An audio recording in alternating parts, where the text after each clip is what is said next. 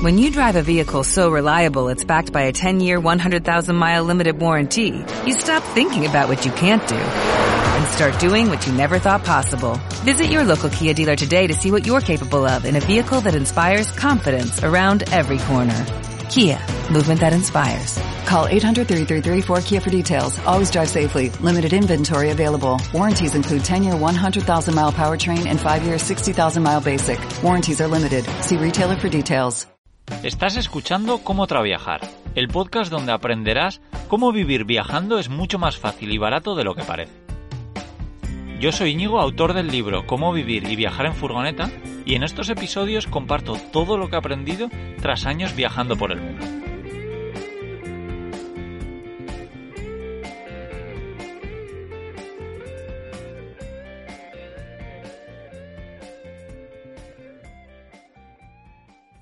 Bueno, pues en el podcast de cómo traviajar de esta semana eh, no estoy solo, estoy con María y con Marta de Furgo en Ruta, probablemente ya les conozcáis.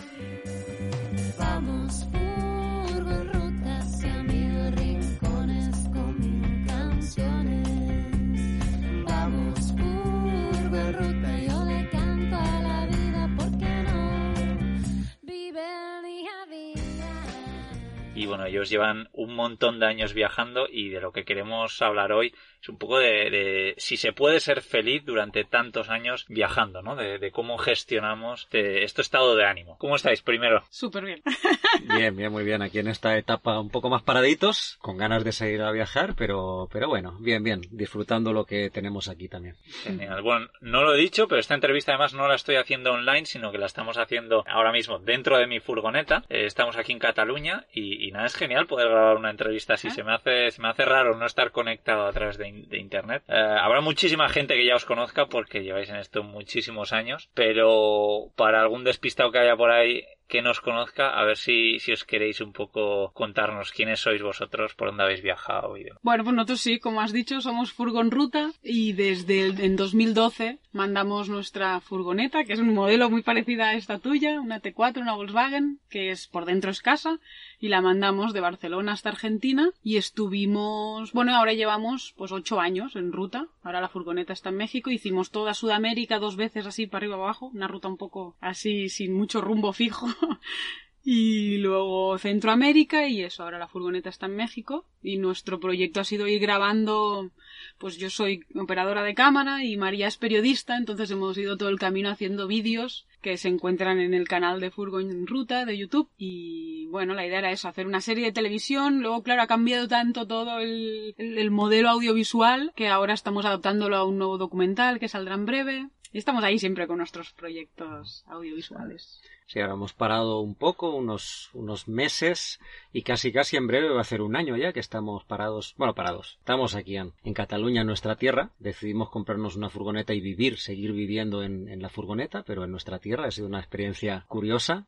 Estamos aquí con Íñigo, pues en un terreno que nos ha dejado unos, unos familiares, tiene un pequeño porche también y tenemos aquí agua corriente, luz y todo lo que necesitamos para, para vivir dentro de la furgoneta, ¿no? La idea, en breve, en algún momento, es volver para México para recuperar, para volver a viajar por Latinoamérica y por, por Norteamérica también. Pero, ah, jo, a mí algo que me sorprende es, después de tantos años en una furgoneta, volvéis a casa, entre comillas, y ¿cómo es que no habéis alquilado una casa o, o vuelto a casa de un familiar? Porque, claro, lo que, lo que hablábamos, ¿no? Que cuando llevas tantos años viajando, yo me doy cuenta que, que, que a muchos viajar nos cansa el estar en constante movimiento. Pero, jo, me ha parecido la leche que vosotros llegáis aquí y al momento, venga, una furgoneta, echáis de menos ese, ese espacio reducido o que... ¿Qué, qué, qué es lo que ha pasado? Es curioso porque también al inicio del viaje sí que viajábamos más y cada vez, a medida que iban pasando los años, hemos ido viajando más lento. Cada vez más lento, más lento, más lento hasta que, bueno, en- en- entre Costa Rica y Panamá, que son dos micropaíses, estuvimos un año. Era como que cada vez íbamos más lentos. Digo, no va a terminar nunca esta ruta por Latinoamérica porque es, cada vez em, nos gustaba más disfrutar de los lugares y no tanto el hecho de viajar, sino de vivir. Y la furgoneta era, es la excusa en el fondo. Viajando. In- hemos intentado, los últimos cuatro o cinco años, hemos intentado venir una vez, una me- un mes o así al año para visitar la familia. Y mientras estás aquí y vienes un mes, está bien. Vas a casa de una madre, a casa de la otra, ¿no? Y pues entre Barcelona, Lloret, y está guay. El tema es que no tienes tu espacio propio. Por pequeño que sea, la furgoneta es nuestra casa. Y el hecho de llegar a casa de otra persona está genial, ¿eh? Porque te cocinan, te hacen todo, no te dejan limpiar ni un plato, o sea, es una cosa exagerada. Pero no tienes tu espacio. Y de hecho, cuando vinimos este año, alquilamos un apartamentito, claro, no teníamos furgoneta aún, y alquilamos un apartamentito súper chiquito, muy lindo, muy cerquita de aquí, en el mismo pueblo que estamos, y estuvimos dos meses ahí. Diciembre y enero, tres meses en total, muy chiquito. Fue entrar ahí y empezar a buscar furgos, en verdad. Yo creo que una de las culpables es Marta, ¿eh? Porque Marta se siente a gusto cuando está viviendo afuera. De hecho, ella en un momento me decía, yo, yo siempre quiero vivir en una furgo, no, no me gusta lo de vivir en una casa. Y yo le decía, bueno, entonces el tema no es que no te guste vivir en una casa, sino qué tipo de casa vives, ¿no? Por ejemplo, ahora estamos, como te decía, en la furgoneta y es como, como una construcción que no, no vivimos adentro, pero tiene un porche. Entonces, un tipo de casa que tú tengas un espacio abierto, con una gran terraza, con un huerto, como si fuera una Claro. furgoneta sin ruedas, por decirlo de alguna manera, porque el costumbre que tenemos es aparcarnos en un lugar natural y el dentro de la furgoneta de alguna manera es lo de menos. Es importante para dormir cómodo, para poder cocinar, pero donde pasan más tiempo es afuera. Entonces, yo creo que justamente Marta en un momento encontró a faltar esa, ese mayor contacto con la naturaleza, ese vivir afuera, vivir adentro, pero vivir afuera. Y en un momento empezó a decirme, oye, ¿y si compramos la furgo, si compramos la furgo? Porque me gusta poder, ¿no? Dicen, ay, hay un, yo sé, el festival este de payasas que hemos ido este fin de semana. Hay un festival de payasas en San Esteve de Palautordera, que no sabes ni dónde está. Y dices, pues vamos, y sé que no me tengo que preocupar, ay, ¿ahora dónde me voy a quedar a dormir? Y claro, pero ¿y el coche? Entonces, ¿a qué hora vamos a volver? A ver si va a ser muy tarde, y si quiero tomarme una cerveza no puedo. Todo esto se esfuma, ¿sabes? Yo llego con mi furgo y ya está, solo tengo que pensar de dónde voy a aparcar y ya está. Es, eso me encanta a mí. Ya. No, es, es, es interesante. Y luego sí, sí me doy cuenta que mucha gente, cuando lleva muchos años viajando, lo que acaba haciendo es comprar un terreno o alquilar un terreno para varios meses, donde para de viajar, un poco recarga las pilas y luego sigue viajando. Igual, pues para tres, cuatro meses o lo que sea, pero se para con su furgoneta para no seguir viajando, pero seguir estando en su furgoneta. Igual tiene un huerto, igual tienen algo. Y eso veo que, que lo hace mucha gente. Entonces lo que os quiero preguntar, que, que es algo que, que para muchas personas que no viajan, que desgraciadamente no viajan mucho, seguramente no, no sean conscientes de esto, pero seguramente para vosotros sí, que, que es que viajar cansa. El ver sitios nuevos, estar en constante movimiento, eso cansa, ¿no? ¿Cómo, ¿cómo lo habéis gestionado Yo creo que lo que pasa es que acumulas tantas experiencias nuevas, ¿sabes? Y entonces es como, no sé, nosotros, por ejemplo, que vamos haciendo vídeos y fotos y wow, y esto, de esto podríamos escribir y hacer un libro. Ostras, esto estaría muy chulo hacer unos vídeos, tal, no sé qué. Y te llenas de ideas, ideas, ideas y tienes tan poco tiempo de llevarlas a cabo porque te las pasas afuera. Y ahora visitar una nueva construcción, y ahora Tikal, y ahora este lago que es la hostia. Y claro, mientras estás en movimiento, tienes tantos inputs de afuera que dices, es que necesito parar primero para poner en orden mis ideas, porque no puede ser estar siete años acumulando experiencias y es como, vamos a parar un poco, que en verdad fue la, la idea de este año fue eso. Nosotros vinimos con la idea de estarnos, llegamos en noviembre del 2019, con la idea de parar, sí, siete, ocho meses para escribir el libro, editar los vídeos que queríamos y poner un poco en orden todo. Tengo como diez discos duros llenos de imágenes, ¿sabes? es yo creo que es poner en orden todo eso creo que lo que más cansa quizás es no no ordenar no mentalmente todo a Y el tema también que cuando viajas, eh, como hablábamos antes contigo, Íñigo, eh, muchas veces como que ya tienes como la obligación, ahora, ahora voy a ver tal lugar y ese otro lugar turístico que quiero ir y voy a visitar tal cosa y no puedo ir a tal lugar y perderme eh, el snorkel y no puedo ir a tal lugar y perderme tal otra cosa. Entonces estás tú como todo el tiempo pendiente de hacer cosas, ¿no? Y luego también el, el tema mm, de que muchas veces nos pasa de que siempre tenemos que estar ocupados en algo, ¿no? Ya sea trabajando o viendo una película o, o lo que sea, pero eh, este de aquí arriba, la azotea, como que te pide todo el tiempo estar ocupado, ocupado, ocupado. Y nosotros en un momento del viaje lo que aprendimos fue a apreciar el hecho de no hacer nada. Es algo que cuando no estás acostumbrado no sabes ni cómo hacerlo. O sea, mi sensación es que nos han educado tanto desde un punto de vista de, crear productividad económica, ¿no? Y por otra parte también de estar siempre ocupado, que cuando no estamos ocupados en nada, mm, se nos hace raro. Y en esta última etapa del viaje, en los últimos dos años de viaje aproximadamente, como que hemos ido educando a nuestro cerebro a sentirse bien sin hacer nada. Eso es algo muy loco. Un, un amigo nos hacía la, la reflexión que él dejó el trabajo y se fue a vivir a una casa en el campo que tenía con sus perros. Y trabajaba pequeños trabajitos que tenía, pero dejó el trabajo formal, eh, ocho o diez horas al día. Entonces, la gente, sus amigos, iban allá y le preguntaban ¿y, qué haces tú eh, tanto tiempo aquí en, la, finca? ¿A qué dedicas tu tiempo? Y decía, mira, yo me paseo con los perros y voy a ver la puesta de sol. Me siento ahí debajo de un árbol. Decía, pero eso es no hacer nada. Decía, bueno, yo qué sé, sí, es lo que hago. Luego venía otro amigo y, oye, ¿y tú qué, qué haces para ocupar el tiempo si no trabajas? Pues no sé, pues mira, me, me siento ahí en, el prado y, veo cómo pasan los animales y, bueno, me gusta sentarme aquí, estar tranquilo, sentir el viento, el sol. Y tipo le decía, bueno, eso es no hacer nada. Y llegó un punto que cuando le llegó el tercero o el cuarto que le dijo lo mismo, dijo, mira, es que yo tengo miles de maneras de no hacer nada, ¿no? Pero eso está como muy extraño, ¿no? Siempre tenemos que estar ocupados.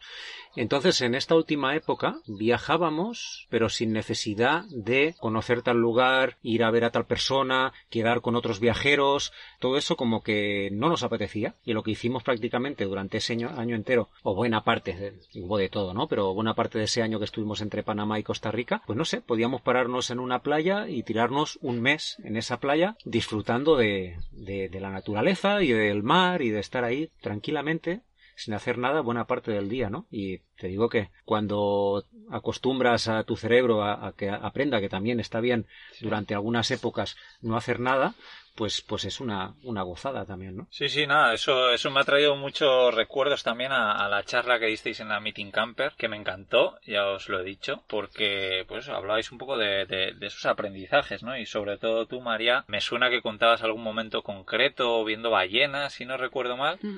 Que tuviste alguna reflexión que, bueno, igual quieres compartir. Bueno, sí, el momento de las ballenas fue para mí como un punto de inflexión, ¿no? Porque, bueno, el caso es que fuimos en, en, la, en la costa ecuatoriana, en, en ¿cómo Puerto es? López. En Puerto López, el Pacífico ecuatoriano. Pues fuimos a ver ballenas, ¿no? Y claro, para- era una experiencia espectacular poder ver esos esos eh, gigantes del mar. Y una vez estuvimos en el, en el barco, como que todo fueron pegas para mí, ¿no? Como que hacía mal tiempo, se movía mucho la barca, cuando salieron las ballenas salieron a lo lejos, y no sé, me di cuenta que mientras todo el mundo estaba disfrutando de esa experiencia, que era una experiencia espectacular, yo estaba con la cabeza en otra parte, ¿no? Pensando en los problemas que tenía, no sé. Entonces a la vuelta como que me di justamente cuenta de que algo no, no me cuadraba en el viaje. Tú imagínate, llevábamos, no sé, unos cinco años que vivíamos viajando. Yo siempre digo, estaba haciendo lo que quería en la vida, que era vivir viajando, tocando música, que también soy músico, escribiendo mis historias.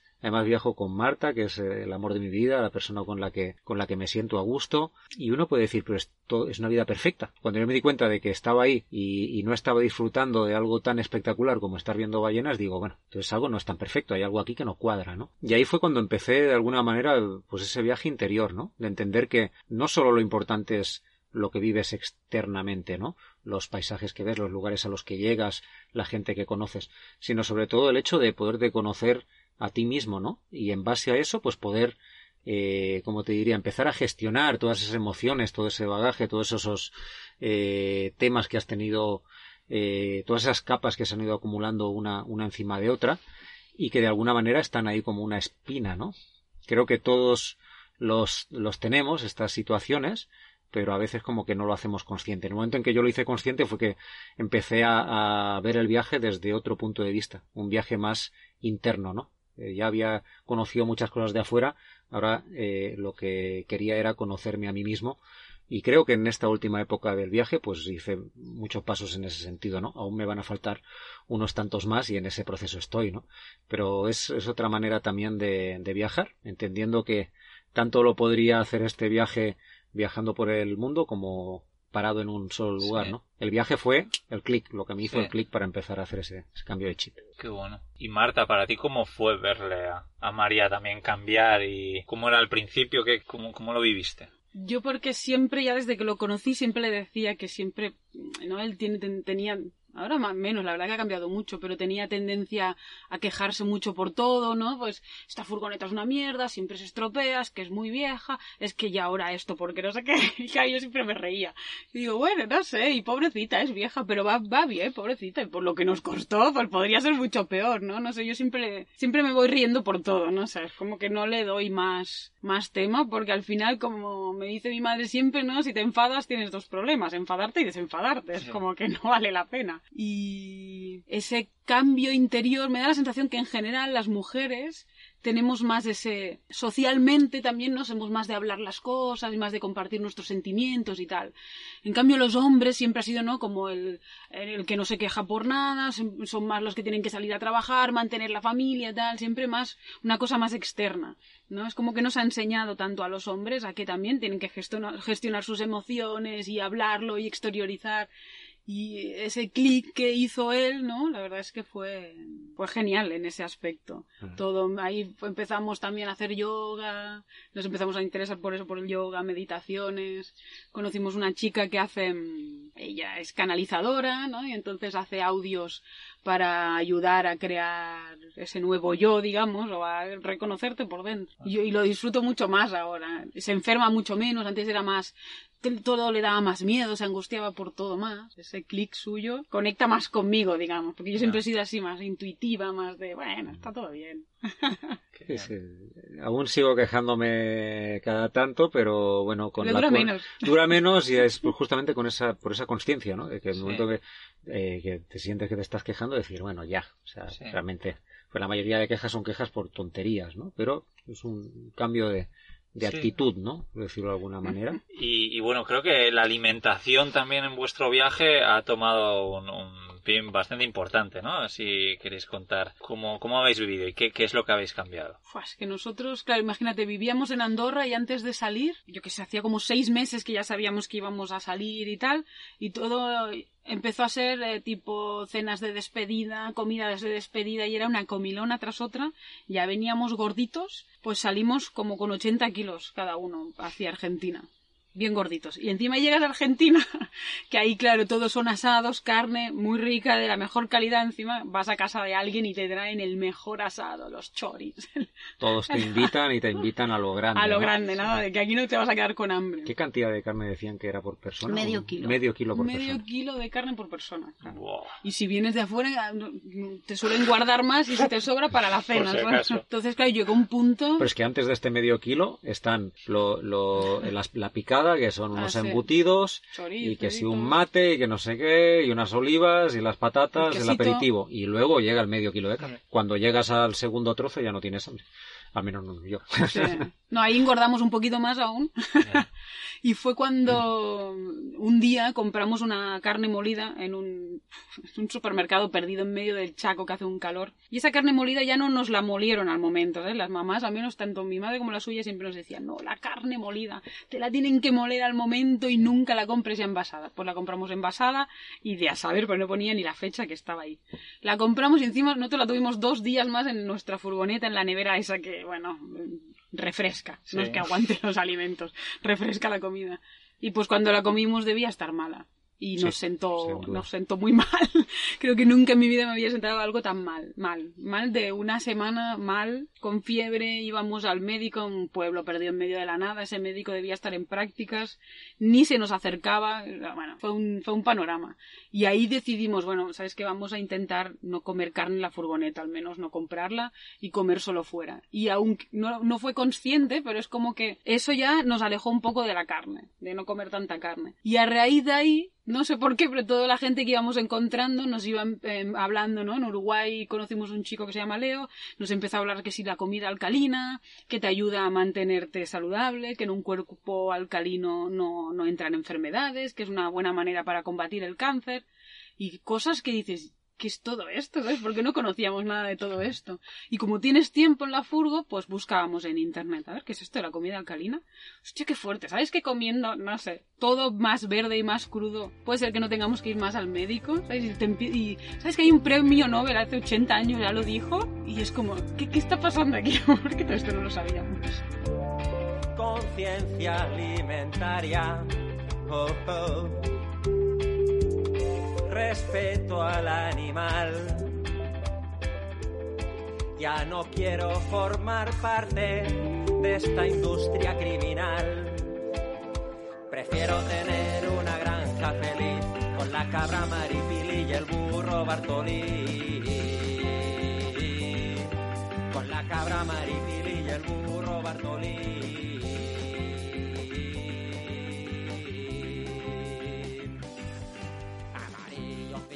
Todo un nuevo interés, ¿no? Algo que hasta entonces para nosotros la comida era simplemente disfrutar de, de una buena comilona y comer hasta quedarte tibio y empezamos a ver que la comida era algo más, ¿no? Que según lo que comes puedes prevenir un montón de enfermedades o incluso curarlas, determinados desequilibrios en el cuerpo a través de la alimentación o de unas hierbas o de, o de determinados remedios naturales, ¿no? Entonces, bueno, ahí fue todo un camino que hicimos el de la, el de la alimentación, hasta el punto que ahora mismo cocinamos mucho más que cuando salimos a la ruta. Hemos empezado a, cocinar así más cocina vegetariana y a disfrutar de la comida sabiendo que es nuestro aliado para sentirnos bien, ¿no? Disfrutar de la nutrición De la también, ¿no? nutrición. Saber qué te aporta cada alimento. Empezamos a buscar, anda, mira, ¿sabes que la cebolla sirve como, yo que sé, antiparasitario, tal? Comer ajo cuando te sientes mal tiene hasta vitamina C, que tiene más vitamina C un pimiento que una naranja, por ejemplo, ¿sabes? Cosas así que dices, ¿en serio? Qué fuerte todo esto. Sí, algo que no, nunca habíamos ni, ni mirado, ¿no?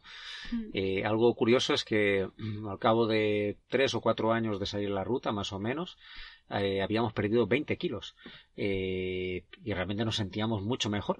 Pero lo, tú ves una foto del año 2012 y otra del año 2016 y en cuatro años es una diferencia abismal, ¿no? Tenía unos mofletes que no veas yo, por ejemplo. Y, pero lo, el mayor cambio no fue el físico, sino el de la salud, porque realmente eh, yo, yo al principio era medio hipocondríaco. Eso viene también momento- con sus miedos de antes. Viene con ¿eh? los miedos y con el cambio que hice, ¿no? Entonces al principio íbamos cada tanto al médico, uy, me duele aquí, vamos al médico a ver qué será esto, tal. Me ha picado una araña, me van a tener que cortar el pie y si me pilla un, sí, un cáncer y un- se va a acabar el mundo. Bueno, era, era más exagerado, ¿no? Pero llegó un punto en que, pues bueno, pues esos males fueron desapareciendo y ya no, tampoco sentía la necesidad de ir al médico. Entonces, en los últimos años, pues prácticamente no hemos pisado al médico. Y el botiquín lo cambiamos por, mm, bueno, por la comida saludable y por un estilo de vida, pues, pues más, más sano, ¿no? Superalimentos también, ¿no? Si, nos, si estamos bajos de energía, pues normal, lo típico, ay, me siento así un poco como, me da la sensación que si no me tomo algo de vitamina C me puedo pillar una gripe o algo. Antes habríamos tomado un frenador o cualquier cosa de Sí. esas y ahora pues te haces tu tecito con jengibre o le pones, tenemos todo de, todo un cajón lleno que sí de cúrcuma, que sí eh, moringa y todo de hierbas y hierbitas que pues échale esto y esto y esto. y eso te cura así. Qué bueno, porque además muchos coincidimos que de lo peor de vivir en una furgoneta o de vivir viajando es el hecho de ponerte, ponerte enfermo, ¿no? Es algo, sobre todo además cuando viajas solo, como es mi caso, te pones enfermo y es horrible porque, claro, no tienes a nadie que te eche una mano, que te haga un tecito, que te prepare tu manzanilla o lo que sea. Entonces, claro, ahorrarte el no ponerte enfermo creo que es algo, algo brutal. En tu situación aún más, porque yo al menos él pues me prepara algo Sí. calentito y está guay. ¿Creéis que se puede vivir viajando y ser infeliz? Sí, sí, sí, se puede ser infeliz en cualquier faceta de la vida, hagas lo que hagas, ¿no? ¿Se puede ser infeliz siendo la persona más rica del mundo? Sí, por supuesto. Pues igual con el viaje. Pareciera que si tienes todas las riquezas no pudieras ser infeliz, pero Sí. evidentemente, si por dentro no estás bien, por mucho dinero que tengas, eso no, no lo Sí. curas. eh. Con el viaje yo creo que es un poco similar. Yo digo, si tú no has arreglado los fantasmas que te asedian adentro, pues ya puedes recorrer el mundo entero que esos fantasmas van a seguir ahí. Yo, yo creo que el, eh, el viaje para mí ha sido una búsqueda de la felicidad. De alguna manera, algunos momentos más inconscientes, de alguna manera de forma más consciente, ¿no? Pero ha sido una, una búsqueda de la felicidad. En el sentido, pues, buscando cosas como lo que hablábamos, una alimentación más positiva que, que me, que me mejore la, mi salud general del día a día, el tema de, de buscar tener más tiempo para mí, para dedicarme a mí, hacer lo que quiera, ya sea no hacer nada o hacer lo que yo me apetezca. Todo un viaje, una búsqueda también hacia los orígenes, hacia lo ancestral, hacia la naturaleza, ¿no? De, de, de estar cerca de la naturaleza. Y finalmente también está esta búsqueda interior, ¿no? De saber gestionar mis emociones, ¿no? Mi, eh, mis sentimientos, lo que sucede adentro, adentro de uno, ¿no? Ni hablar ya de una búsqueda más espiritual, que eso ya como que se escapa un poco, ¿no? Pero también, también de alguna manera está ahí.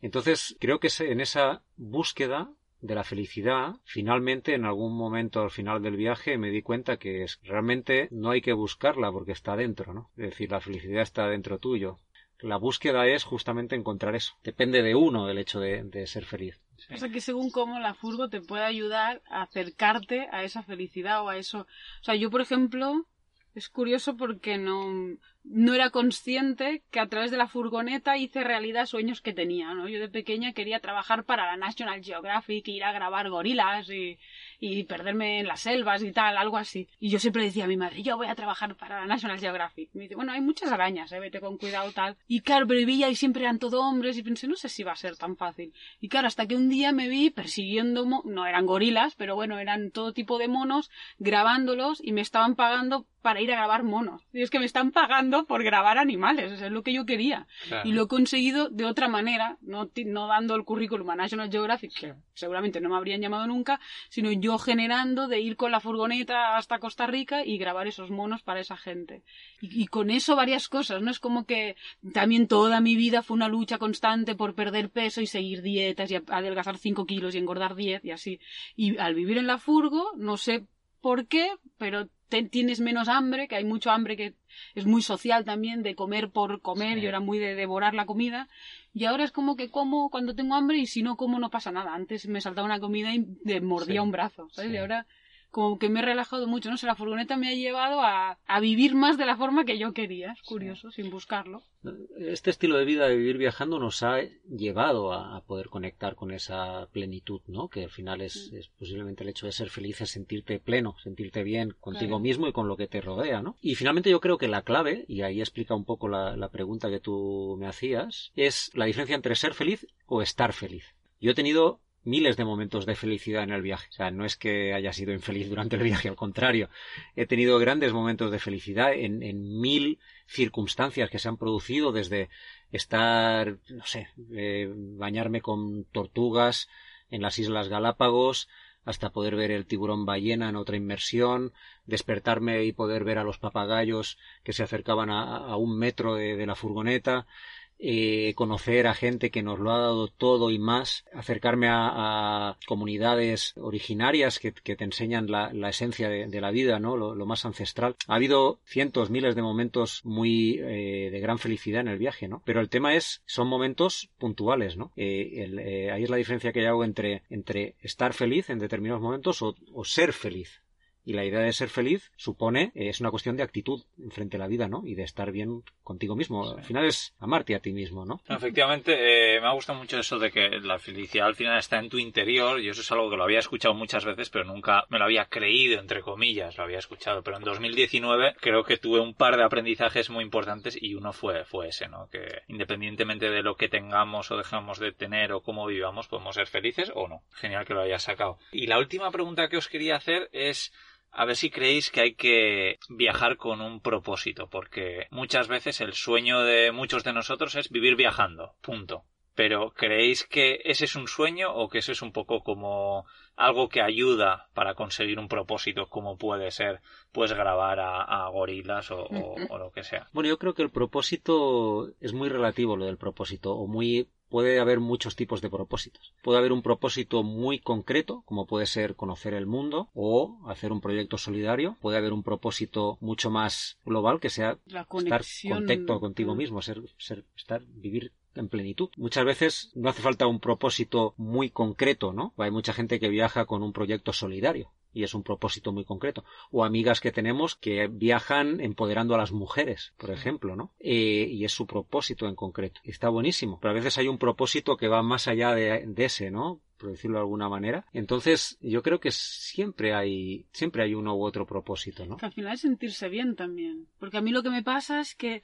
hasta aquí, viviendo en la furgo, si estamos parados y ya llevo más, quizás creo que el margen es un mes. A la que llevo un mes parada, no sé, tengo una cosa aquí dentro que me veo, que me voy, te lo juro.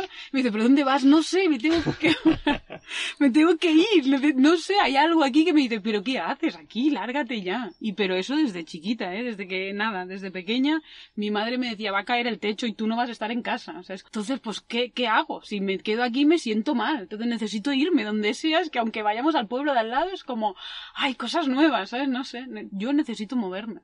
Entonces puede ser, si hay alguien que necesita un propósito concreto, pues perfecto. Yo mi propósito es sentirme bien, porque si no mato a cualquiera. Si me encierran a mí en un lugar, me, me muero. No sé, es curioso, pero... Igual yo creo que cuando haces un viaje largo de estas características que te estás, no sé, años en la ruta, si no tienes un propósito, el propósito te acaba encontrando a ti, Eso es eh. ¿no? Porque lo que decíamos, tú, hay, hay 10.000 cosas lindas cuando viajas. Cada país tiene un montón de, de, de lugares espectaculares, te encuentras con una gente eh, que, que aprendes un montón de cosas.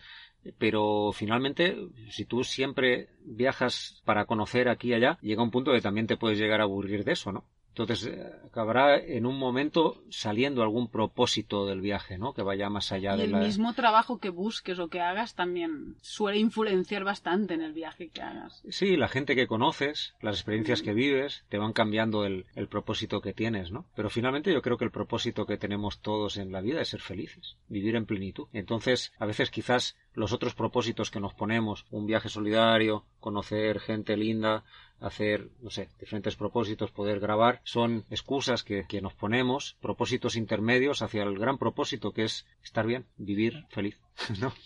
Sí, sí. Y efectivamente yo creo que somos moldeables y, y- y que, que nuestro propósito y nuestra felicidad nos, no viene siempre de los mismos, las mismas cosas. O sea, que eso creo que tenemos que ser conscientes de que igual tú tienes una pasión por algo ahora mismo, pero dentro de dos años no, no la tienes. O sea, que eso creo que es importante que seamos conscientes. Pues por mi parte nada más. No sé si queréis eh, añadir algo más, chicos. Bueno, si quiero decirte, es, eh, en, un momento yo, yo eh, descubrí como un propósito vital en el, en el viaje, que fue justamente con el tema de la alimentación, ¿no? Cuando me di cuenta que alimentándome de una determinada manera y teniendo unos determinados hábitos saludables podía estar sano y, y no tener enfermedades, ser inmune a, una gran parte de las enfermedades, pues realmente en, eh, en un momento como que tuve ese chip de decir yo esto primero quiero seguir aprendiendo para vivir más sano y esto no me lo puedo quedar para mí sabes esto lo tengo que compartir porque es un conocimiento que podría cambiar la, la, la bueno algo tan importante como la, cantidad de, de enfermedades que, sufrimos ¿no? en, el, en el día a día en- a lo largo de nuestras vidas entonces por ejemplo eso en un momento determinado lo, sentí como un propósito vital y aún así lo siento no hasta el punto que que en estos momentos pues estamos empezando a organizar con una amiga naturópata unos cursos, talleres de, de alimentación consciente y saludable justamente para, para estar sanos, tener un sistema inmune más fuerte y, bueno, poder a través de la alimentación estar bien, sentirnos bien. ¿no? Es, eh, está claro que, que tener esos propósitos como también llena, llena de, contenido tu viaje, en este caso tu vida, ¿no? Al final el viaje es la vida. Ah, buenísimo. Bueno, eh, yo dejaré en viajandosimple.com barra furgo en ruta. Dejaré los enlaces a sus redes sociales y a todo lo que vayan sacando porque tienen proyectos que, que van creando nuevos, así que, que nada, echarles un vistazo. Y, y nada, pues por mi parte nada más. No sé si queréis terminar diciendo algo más. Un placer tenerte en casa. Vale, buenísimo. Pues, pues nada más que el podcast de Cómo otra viajar lo tendréis, ya sabéis, eh, cada dos semanas aquí en vuestra plataforma de podcasting favorita. Y, bueno, echar un vistazo en los enlaces, que además de sus redes sociales, eh, también dejaré un enlace a, Cómo vivir y viajar en furgoneta, mi libro, y a Patreon, donde ya sabéis que podéis apoyar mi, mi trabajo y tendréis contenido extra como capítulos de mi nuevo libro, vídeos, eh, podcasts exclusivos y demás.